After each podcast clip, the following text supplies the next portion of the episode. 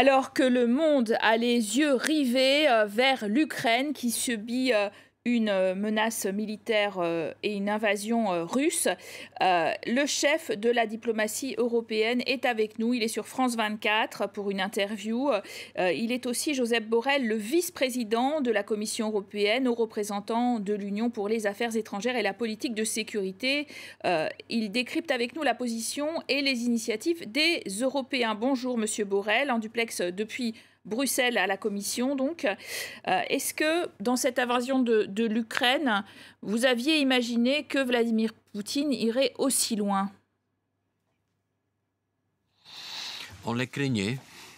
Mais euh, il avait toujours dit que non, non, non, jamais, jamais de la vie il allait envahir l'Ukraine. C'est ça qu'il avait dit au président Macron, au chancelier allemand, ils avaient donné, ça avait donné toutes sortes d'assurances que ce n'était pas question d'envahir l'Ukraine. Et voilà.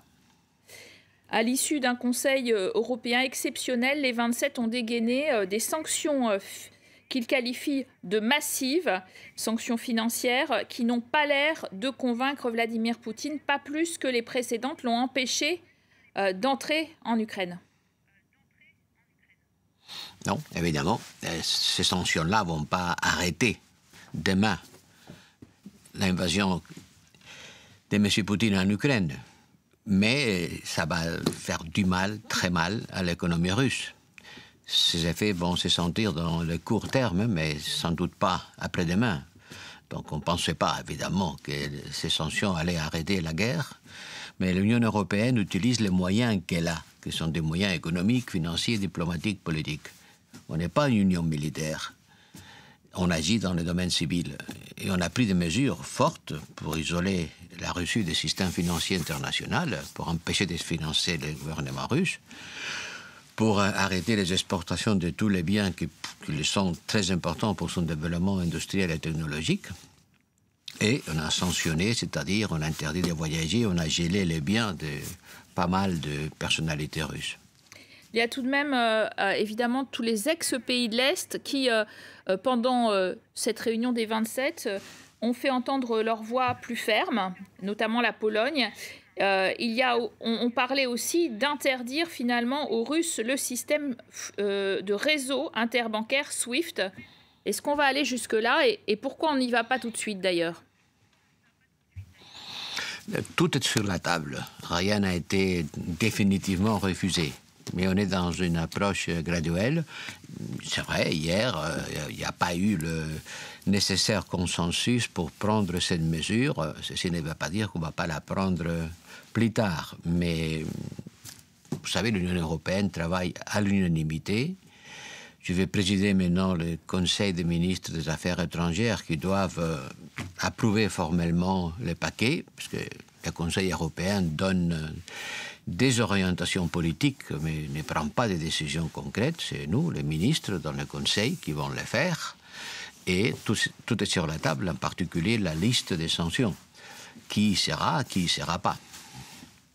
On dit d'ailleurs que euh, au précédent euh, round, c'est-à-dire en Crimée en 2014, Vladimir Poutine a pris euh, l'habitude finalement de, se passer, puisqu'il a, coupé ses voies d'approvisionnement, d'être plus autonome sur l'agroalimentaire, sur, reconstituer son agriculture, baisser sa charge en dollars, et qui le rend finalement beaucoup, beaucoup moins sensible aux sanctions financières. Il faut reconnaître les choses telles qu'elles sont. C'est vrai que depuis Crimée, la Russie a développé énormément son secteur agricole. D'ailleurs, c'est le seul, à part du, le gaz et le pétrole, qui fonctionne. Et oui, aujourd'hui, c'est un grand pays exportateur euh, de produits alimentaires, en particulier du blé. C'est vrai aussi qu'elle a augmenté ses réserves extérieures. Mais, euh, vous savez, euh, les sanctions économiques et financières cibles de secteurs spécifiques, le transport, l'énergie, la technologie, là où euh, nos capacités, si on arrête de leur passer, de les exporter en, Russie, en Russie, ça va faire du mal au développement de ce secteur euh, pointe. Évidemment, pas l'agriculture. Les, euh, pays euh, qui sont voisins évidemment euh, de l'Ukraine, en, premier chef évidemment la Pologne, craignent une vague migratoire des Ukrainiens qui fuient le pays par, peur évidemment de cette guerre. Est-ce que ça aussi c'est une possibilité que ce soit d'ailleurs utilisé un petit peu comme arbre hybride, comme on l'a vu pour la Biélorussie, que ce flux potentiel de migrants ukrainiens? N'est pas une arme hybride. vous savez, quand il y a une guerre, les gens s'en vont. évidemment, il y aura des Ukrainiens qui vont partir. Et on fera le possible pour les accueillir. On a discuté de ça et la commission, euh, mes collègues qui sont en charge de la politique migratoire euh, sont préparés pour euh, aider, pour faire face à un flux migratoire dont l'importance, on la connaît pas encore, mais ça, c'est pas une arme hybride. Ça, c'est tout simplement que les gens, quand il y a une guerre, que ça soit en Ukraine, en Syrie ou chez vous demain, s'il y en avait, ils partent. Alors, ce qu'on a fait aussi, les Allemands ont suspendu le gazodur Nord Stream. Euh, sa certification est, bloquée. Euh, et or, nous dépendons toujours à 40%, nous, en ce qui nous concerne, les Européens, du gaz russe.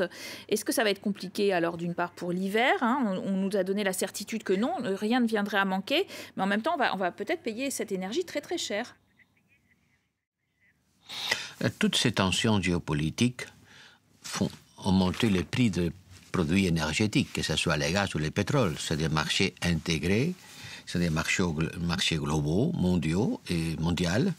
Et ces tensions-là, évidemment, font monter les prix euh, du pétrole et, du gaz. Une chose, c'est les prix, une chose, c'est la quantité. Il y a un rapport entre les deux, mais payer plus cher, c'est une chose, ne pas l'avoir, c'est une autre.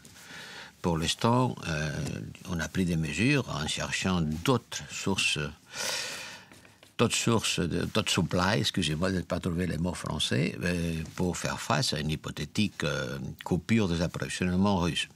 Mais pour l'instant, on ne s'y attend pas. Et en tout cas, on aurait les moyens d'y répondre. Emmanuel Macron a parlé d'atteinte la plus grave à la paix, à la stabilité de l'Europe, de tournant dans l'histoire de l'Europe.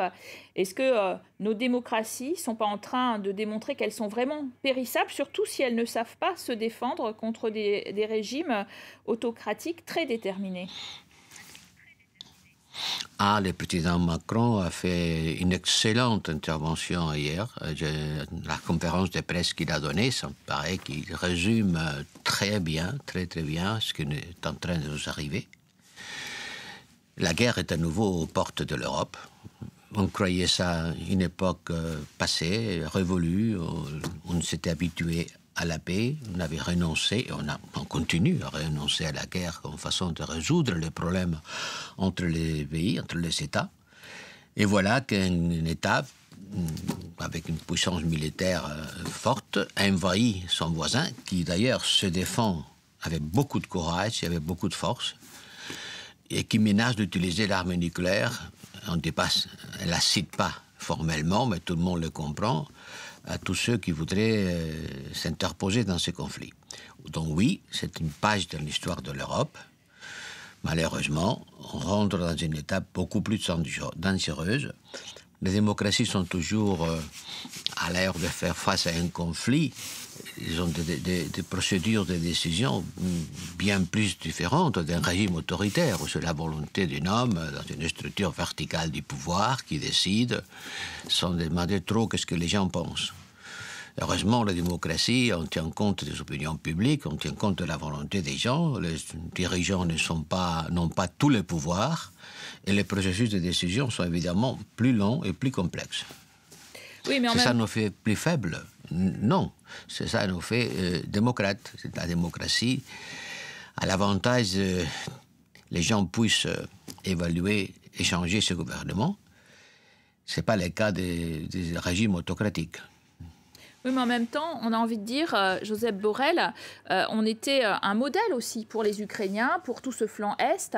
Et aujourd'hui, eh bien, on se demande jusqu'où va aller Vladimir Poutine. Pourquoi pas en Moldavie, euh, en Géorgie. Euh, il, est déjà, il détient euh, déjà la Biélorussie. Est-ce qu'il va reconstituer l'ex-URSS Le président Poutine a un sens de l'histoire. Il n'y a qu'à lire ce qu'il a écrit, un sens de l'histoire, ce qu'il dit. c'est pas d'aujourd'hui, il y a déjà un certain nombre d'années, 2007 à Munich, à la conférence de Munich, où il a dit clairement qu'est-ce qu'il pensait faire. Il a toujours considéré que l'effondrement de l'Union soviétique, c'était la plus grande disgrâce, le, plus grand malheur, la plus grande tragédie pour la Russie.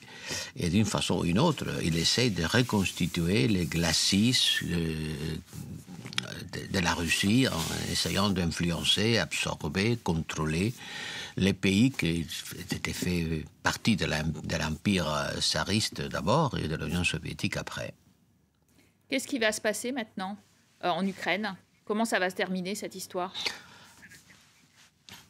Les Ukrainiens se battent, et se battent avec beaucoup de force et de courage. L'armée ukrainienne ne s'est pas effondrée, et les combats sont acharnés. Et évidemment, on ne sait pas quel va être le résultat, mais les Ukrainiens résistent. Merci à vous, Joseph Borrell, d'avoir été en notre compagnie sur France 24. Merci à nos téléspectateurs de nous avoir suivis euh, sur cette question de l'Ukraine.